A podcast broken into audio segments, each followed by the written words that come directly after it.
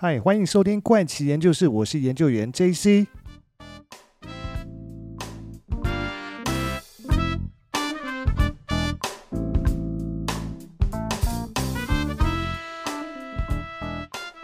大家这周过得好吗？那。其实这一集在跟大家分享这一集的节目前哦，想要先聊，就是说，其实在这几年看到偶尔看到户外广告或者是一些平面广告上的文案啊，大概都出现了一个新的名词，就叫做“社畜时代”哦，甚至是在一些社群的贴文上面也频繁的出现“社畜”这个用词啊。到底“社畜”这个名词是什么呢？其实从字面上哦，相信大家应该都可以猜到，它其实是算是一种贬义词啊。如果根据维基百科上面的解释哦。社畜是日本企业底层上班族的自嘲用语哦，词语是源自于会社与家畜啊，然后合并而成的一个名词啊，意思就是公司的畜生啊。最早是出现在日本的二十世纪的九零年代啊，随后呢，东亚世界逐渐就流行起来，一般用来是自嘲或者是嘲笑他人为了企业放弃身为人的尊严啊，睡眠跟饮食都草草了事啊，拼命的为企业效劳，也不管是不是。现在还是上班时间啊，同样它也适用于打工族跟实习生啊。例如说，社畜自嘲，因为有重要的会议，所以就是发烧呢也不能休息啊。而其实，在英语里面呢，也有一个类似的用语，叫做 “wage slave”，就是薪资奴隶啊，被用来批判劳工剥削跟血汗工厂啊。对于存在这类的奴隶现象，则称为 “wage slavery”，就是。你要想观察一个人是不是社畜啊，最重要的一个指标就是上班打卡制、下班责任制、加班无薪制，这就是一个标准社畜的一个观察指标哦。就是好像是每天呢，其实你已经拖着疲惫的身体到公司啊，但上班以后就好像上紧发条的一个人偶，他就是一直忙忙忙忙忙碌到你的工作全部都完成了以后，你就会发现啊，原来已经过了下班好久了，那过了好几个小时，到底是？要随便找个东西吃填饱肚子，还是要赶快回家补眠呢？但是你真的回到家以后，又会发现说，诶，身体很累，嗯、但是脑海里面还有很多待办事项在转啊，也不知道说身体到底有没有休息足够，就这样子一天一天呢、一直重复在过这样循环的日子，所以基本上这就是形容社畜的一个生活。但是呢，这集要跟大家分享的故事是不是跟社畜有关呢？事实上是有那么一点关系哦，但并不是自愿，而是被迫的感觉哦。嗯，记得在上一集啊，跟大家在分享的故事哦，就是现代社会竟然还有奴隶事件呢。其实是今年的一部热门韩剧哦，就是《模范计程车》里面的其中一集的改编故事哦。这一集要分享的其实也是来自于《模范计程车》里面另外一集改编的故事，同样它也是来自韩国的真实社会事件。讲到韩国呢，我们都知道韩国的社会文化里面哦，它有很重视年纪跟辈分这件事情，甚至是有韩国的 YouTuber，他们说，在韩国不同年纪哦，其实是永远不可能真的成为朋友。举例来说，在韩国的艺人团体里面哦，都是会有年纪最小的，他们称之为忙内或者是老幺。那他们呢，在荧光幕前面，总是被赋予那种顺从跟装可爱的使命啊。那老大呢，就负责称赞他们可爱就行了。不过事实上，这只是荧光幕前的一个形象。荧光幕后的互动呢，可是不能有逾越辈分这种行为出现。所以韩国除了上下关系哦，它其实基本上就你可以把它想成是甲方跟乙方的关系。不过这边的甲方乙方不是客户跟厂商的关系，就是单纯辈分跟年纪的关系啊。它是牢牢的深植在韩国人的心里面哦。在韩文里面的敬语哦，也是让这个观念无法动摇的一个原因。因为讲话老是得分您跟你，就是不断在提醒你哦，对方的身份比你还高，所以你要记得用敬语哦。但是在我们的中文里面呢，只有礼貌跟不礼貌的区别，但是不会因为你讲了一个不礼貌，就好像没有尊严一样，只是顶多你觉得这个人讲话真没礼貌。举例来讲，今天的工作也要麻烦你喽，或者是今天工作要做好哦，这感觉就是哦，好像一个比较有礼貌，一个比较没礼貌。但是呢，在韩国里面，年纪就是辈分，下对上不可以这样讲话。那下对上的表现基本上会有几种方式哦。举例来讲说，打招呼呢，他们可能就是要九十度的鞠躬，而且还要很多次、很多次的一个鞠躬啊。但是在我们这边呢，我们可能会觉得说，打招呼不就是挥手吗？或者是顶多就是稍微的鞠躬点头，但是也不用呃什么到九十度这么。庄重这么隆重哦，因为你太隆重，对方可能还会觉得说哦很尴尬哎。但是呢，在韩国的九十度鞠躬应该是一个非常常见的礼仪啊，这个是从韩国的 YouTuber 这边听来的哦。另外就是询问年纪哦，这个部分的话就是真的，我真的看过韩国人对韩国人哦，他们是不熟的情况下，第一次碰面呢，可能就会问说，哎，你多大？但是呢，我们这边不太可能，就一个陌生人突然问你几岁，你可能。会觉得好奇怪，这个人是有毛病吗？为什么还要问我几岁？那特别是女生的年纪更不能乱问。但是为什么在韩国，和陌生人见面呢？为什么会问年纪呢？就是为了要区分谁是甲方，谁是乙方，谁是长辈，谁是晚辈。所以呢，他们就是要区分好。哦，好，我要对你是要用敬语、半语还是怎么样？那再来呢，喝酒干杯这件事情，哦，这个是非常的。可以从很多的韩剧里面，其实都可以发现这件事情。如果说像我们自己跟朋友出去喝酒聚会的话，跟朋友干杯，就杯子有碰到就好了，其实就很开心。但是韩国呢，你要注意双方干杯的时候，杯子的高度一不一样。如果对方是长辈，你的杯子的高度就是干杯的时候，你的杯子的杯缘高度一定要比他低。以外，我们喝酒，我如果是晚辈，我要侧身还要用手遮，你才可以喝酒。那这件事情呢，也是我曾经问过韩国同事，发现说，诶，他们真的都是这样。所以在韩国，年龄就等于是实力的意思，就是年龄大，我就可以指使晚辈去多做很多事情，那所以才会有所谓的甲方乙方的关系。而且这个讲到这边呢，我也可以分享一个自己的亲身体验哦，就是有一年呢，我旅游去到日本哦，晚上回去住宿的 hotel，在等电梯的时候，突然我后面就有一个大叔直接伸手过来抓我的肩膀，然后把我给用力的转。过去，然后就开始噼里啪啦跟我讲韩文。那虽然我不懂韩文，可是我一听我就知道这是韩文，所以我就直接用英文回复他说：“哎，I'm not Korean and I don't understand 呃 what you say。”类似这样子。结果韩国大叔旁边的妻子人马上就跟我鞠躬 say sorry，然后就把韩国大叔拉到旁边去讲话。那看他们的表情哦，我大概猜得到，意思就是韩国妻子跟这个大叔说：“哎呀，你认错人了，很尴尬，这又不是韩国人之类的。”所以代表说。他们真的是觉得说，即便是陌生人，可是一看就是我年纪一定比你大，我就可以对你很没礼貌这样子。后来有一次又遇到韩国同事，我就把这个经验跟他讲，结果韩国同事就跟我说抱歉，他说对对对，我们韩国人真的会这样，就是年纪大的呢，对年纪轻的，即便是陌生人，他们也都会这样，所以他也觉得这样其实是，嗯，除了韩国以外呢，觉得这其实是一个很不好意思的事情哦。所以在一般人跟人的互动哦，韩国人都会这样，就更不要讲在韩国的职。场上这种上下辈分的互动状况哦，有多严重？事实上，如果说你有看过一些韩国讲工作职场的一些韩剧，你肯定会发现说，这种职场中很不平等的上下关系，你就不会觉得太陌生。举例来讲，有一部很有名的剧叫《卫生》，那它里面就有去演绎很多在这种韩剧职场里面的这种不平等关系跟上下的那种有点。你可以把它讲的是职场霸凌都有，还有另外一部韩剧叫做《经常请吃饭的姐姐》，里面也有，就是在咖啡连锁公司上班的女主角，她上班除了要帮呃。应该讲说是不只是上司啊，或者是前辈背锅啊，下班还要跟着去吃饭啊。那酒桌上面还要因为同事的起哄，就得跟上司喝交杯酒之类的。其实就是很多，这某种程度上这也跟日本很像。那日本也有什么饮み会，就是呃下了班以后，你必须去跟公司的这些同事、主管，然后去吃饭，然后年纪小的就要负责。看酒喝完了就要倒酒，还要帮忙夹菜之类的，等于就是说他们上班上了一整天，就晚上呢，等于是无偿加班的，跟陪啊、上司跟同事去应酬这样子。那这个其实就是韩国的职场哦，不管是从娱乐圈、体育圈的医疗圈，还是到学术圈，职场霸凌呢，他们其实就会延伸到每一处啊。严格的一个等级制度，其实就是来自日本殖民时代遗留到现在，就跟刚刚讲到日本的这种。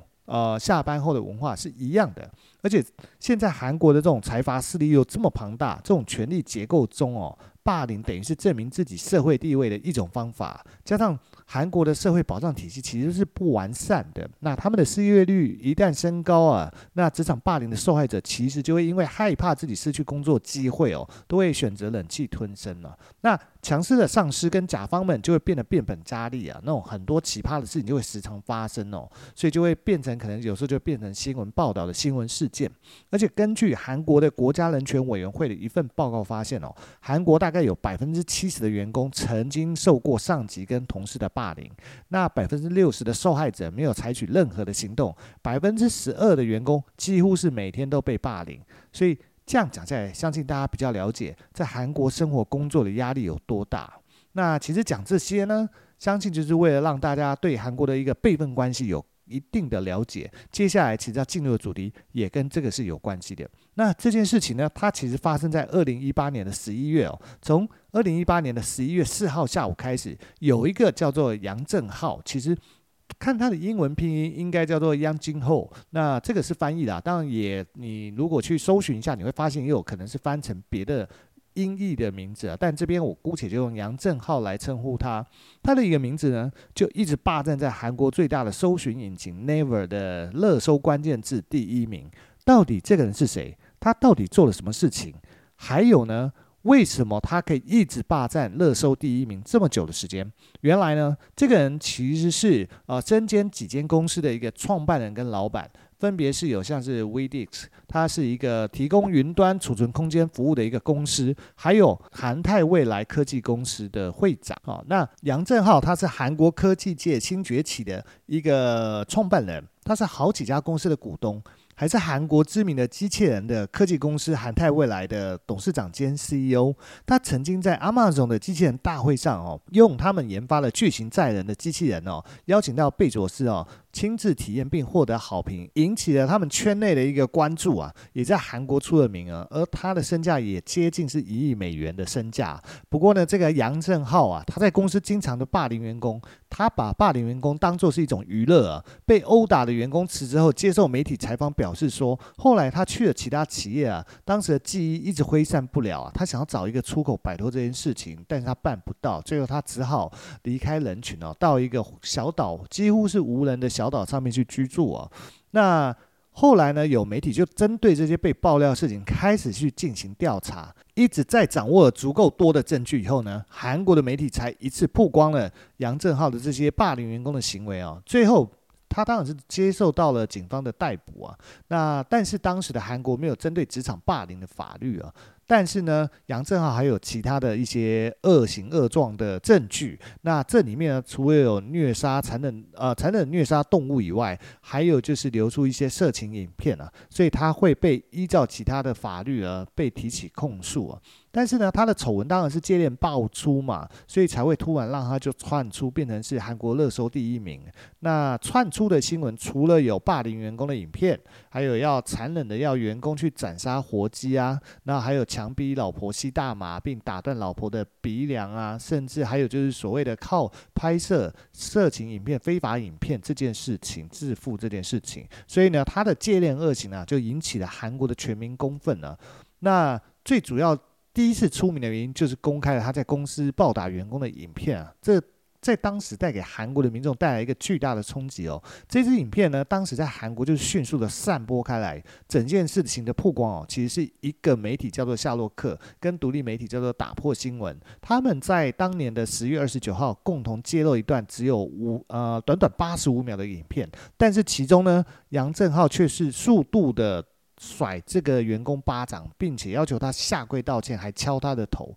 过程中啊，不断用言语去侮辱他。那整件事情起因在于一位 IT 开发人员啊，在公司的网络留言板留下批评意见啊。杨正浩就透过追查 IP 啊，揪出这位员工以后呢，就把他叫进办公室里面，大声的训斥他。在这个影片里面，其实可以看到穿着灰色衬衫、戴着眼镜的杨正浩，他是双手叉腰啊，然后往下看着跪在地上道歉的员工，呵斥说：“哎，你站起来啊！”这员工站起来，他就说：“你没长眼睛吗？你以为你是？”谁吗？然后直接就用右手狠狠甩他一个巴掌。如果有看这影片的时候，你会听到非常响亮的一声呢。这时候员工他其实已经感觉就是满脸涨红、头晕，然后微微往后退了。但是杨正浩能不断继续的对他说：“好笑吗？你看着我，你这个混账！”那接着，毕竟他又再反手给他另外一个巴掌打在他的另外一个脸上面了。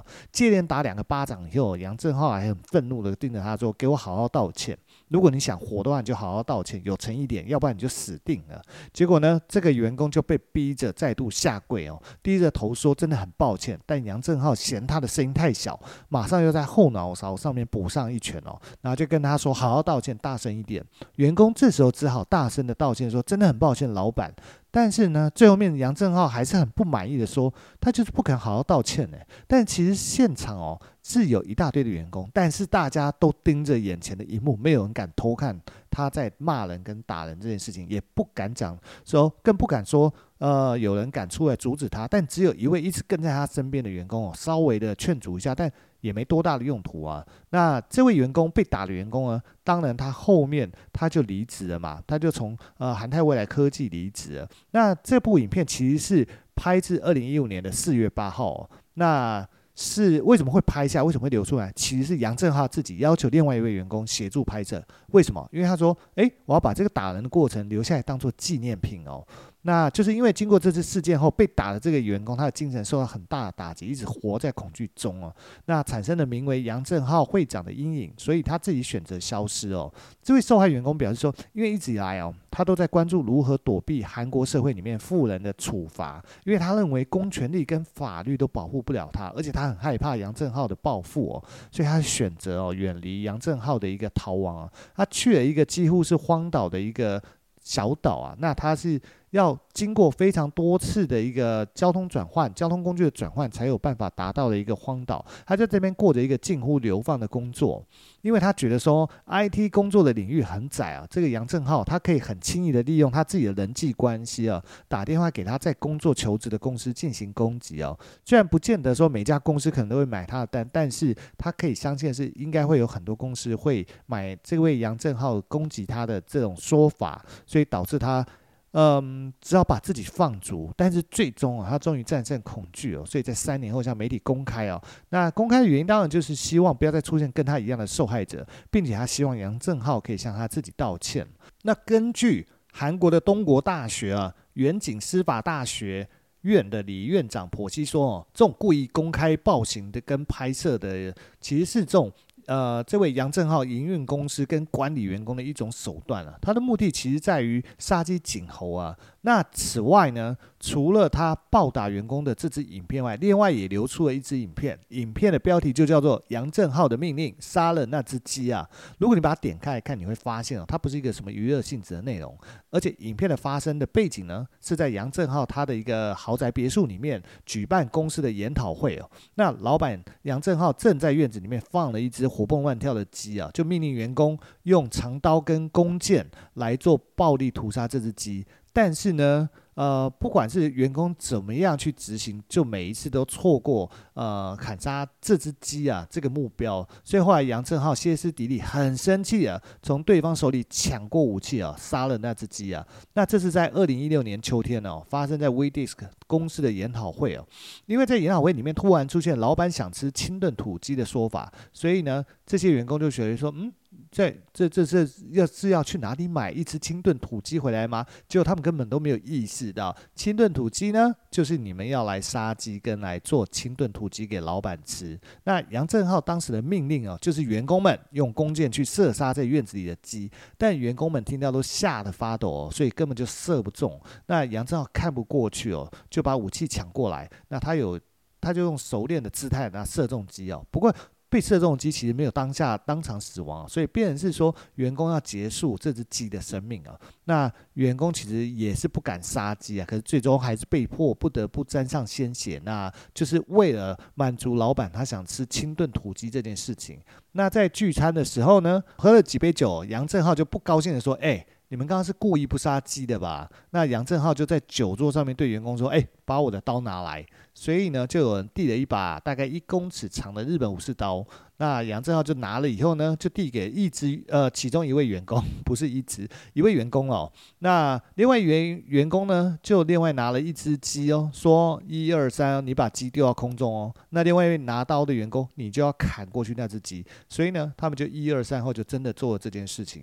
最后这一次的恐怖研讨会哦，就在鸡的死亡后，慢慢的就沉默跟结束。不过在流出的影片跟照片中会发现哦，参加研讨会的员工们头发都是五颜六色，这很奇怪。就是这家公司的员工都这么的特别吗？头发有这种黄色的、绿色的、紫色的跟红色的哦。那为什么会这样呢？其实事实上不是员工自己爱染头发，而是有一次员工在跟杨正浩吃米肠的时候呢，听到学生染发的新闻时，那杨正浩就对员工说：“哎。”你不喜欢这些米肠的颜色吗？那你的头发就染成米肠的颜色吧。所以这些员工的头发的发色啊，原来都是被强行要求去染的一个结果。还有另外在呃另一场的研讨会中哦，杨正浩弄来了几只哦，在韩国难得一见的蚂蟥啊，它其实是一种会吸血的水蛭啊。对一位员工说：“哎，你最近不是膝盖很痛吗？把你裤子卷起来。”然后就放了一只蚂蟥在他的腿上面说。哎，孩子要好好的吸血才会好哦，那不准拿下来。这种蚂蟥游戏哦，那杨正浩其实在很多员工身上都玩过，可是大家都不敢反抗，因为大家都很害怕杨正浩啊。而且在 WeDisk 这家公司的聚餐哦，还有一个叫做呃洗手间禁止文化，就是员工在喝酒途中如果要上厕所的话可以，那你交五万或十万韩元；如果要呕吐的话，也不准去洗手间，只能直接在桌上吐。那据说。呃，杨正浩很喜欢这样的场面哦，所以在聚餐的时候去洗手间的机会只有一次，那就是杨正浩去洗手间的时候。所以当他们聚餐的时候呢，常会出演那种一群人冲向洗手间的一个奇观哦。那在聚餐的时候，基本上都要按照杨正浩的进度来哦。如果杨正浩吃完了，员工也不能吃。那有一次的聚餐呢，杨正浩甚至逼迫员工哦吃大蒜哦，把它当做下酒菜，在他的嘴里面塞满大蒜，还不允许吐出来哦，必须慢慢的吞下去哦。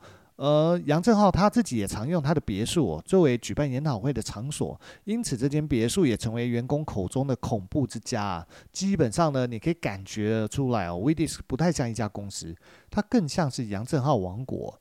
那在这王国里面是没有人可以有勇气违背国王的命令。杨振浩在这个王国里面呢，他基本上可以为所欲为哦。那基本上杨振浩除了上面讲的这些为所欲为的行为哦，其实还有其他的恶行恶状啊。那例如说，他就是透过传播色情犯罪影片啊，或偷拍影片来谋取获利啊。那他的获利金额曾经有高达一千亿韩元哦。韩国的 SBS 电视台有一个节目叫做《想知道真相》，就曾经播了一起叫做“死”。也不会消失的呃非法影片的真真相啊！当时节目里面的受害人呢，呃叫做 K，他后来自杀了。那自杀的原因是因为他被散播被非法拍摄的这种影片呢，觉得很痛苦，所以做出了极端的选择。那 K 呢，他在生前呢，曾经拜托委托所谓的协助删除数位资讯的业者来帮忙删除这些影片，而自己也进行了整容哦。他其实是为了想要活下去，去想办法去努力啊。但是最终他还是选择结束自己的生命。虽然 K 呢，他已经过世了，但是这些非法的影片竟然还在。那那甚至是在他过世以后，影片还被这些黑心的业者上传到了网络上呢，被这些黑心业者称为是呃遗作来作为宣传。韩国的议员呢、啊，金三华指出哦，这些作为韩呃韩国云端储存空间服务的企业哦，他们一边做着散布非法拍摄影片的勾当啊，另外一边又经营着协助你删除数位资料的生意哦，所以他们一边。删除你可能很在意的非法影片，另一方面又跟你要钱，说：“诶，你付我钱，我就帮你把这些影片想办法删除哦。”所以呢，在节目组曝光这样的犯罪后呢，就提到了杨正浩经营的 WeDisk，那让杨正浩在这个行业呢被称为传说。那甚至有另外一家也是专门做这种非法拍摄影片的云端储存空间服务的公司，叫做 Cartel。那他的核心人物呢，也是杨正浩啊，当时。这个节目组啊，试图联系这家公司的时候，相关业者却说啊，他五年前就退隐了，目前在做机器人呢。那所以基本上，这位杨正浩他走的就是靠非法事业起家的。不过，你觉得以上听到这些疯狂的行为哦，就只有这样子而已吗？那事实上其实远远不止啊。他除了会做职场霸凌，会做偷拍，那还会疯狂的暴打员工。逼迫下属去虐待、虐杀动物等等以外呢，他还被爆出哦，他竟然会收集年轻员工的指甲跟血来进行某种祭拜仪式哦，这种。听起来就很恐怖，这种行为哦，不知道他到底在想什么。甚至有记者后来在 Facebook 上面呢、爆料称，杨正浩呢曾经在二零一三年的时候还对他的大学教授进行很恐怖的霸凌啊。他把这个教授叫到自己的办公室哦，然后就找了四个男性员工进来殴打他一顿，那还逼他吞下带痰的口水啊，那还要舔他的皮鞋，整个过程长达三小时。最后面呢，他只给了这个教授两百万韩元就把他打发，而且是在全公司。员工目睹的情况下去发生，但是没有人阻止跟报警。这位教授后来在二零一七年呢，去提起告提起诉讼啊，去告这位杨正浩。但是最后呢，检方呢在没有传唤杨正浩的情况下，那这个法官就判杨正浩无罪哦。那至于呢，前面讲到说他会收集年轻员工的指甲跟血呢，则是由韩国的 Channel A 电视台独家披露哦，就是杨正浩过去哦曾经收集年轻员工的指甲跟血去做成人偶啊，那埋在自家祖坟附近的土地后面或上面拜拜啊，事后再向下属宣称哦，这只是为了要将福气分享给他们。但是报道里面有引述哈，曾经帮杨正浩筹备祭祀仪式的知情人士说，他认为呢，吸收年轻员工的灵魂跟血气哦，他才会出人头地，他才会过得更好，所以。事实上呢，杨振豪这个人脑子里真的不知道是装些什么东西，可能都是纸糊的浆糊还是之类的。那在这些事情被陆续曝光以后呢，其实他后来也躲了九天啊，那终于被警方逮捕啊。就在二零一七年的七月，韩国为了遏止工作场所的霸凌哦，所以他们通过一个叫做禁止。职场霸凌法并直接生效啊，违法者最高可判三年的徒刑啊，或者是最高三千韩元的一个罚款啊。希望说这个二零一七年的这条法律哦，其实是有让韩国的职场正常一点啊，但就是至少少一点这种。你就不知道他到底在想什么的老板，我觉得才是对员工是最实际的一个帮助跟保护吧。那这集要跟大家分享的这个奇怪的社会事件就先到这边了，那下集再跟大家分享其他故事喽。那先这样喽，拜拜。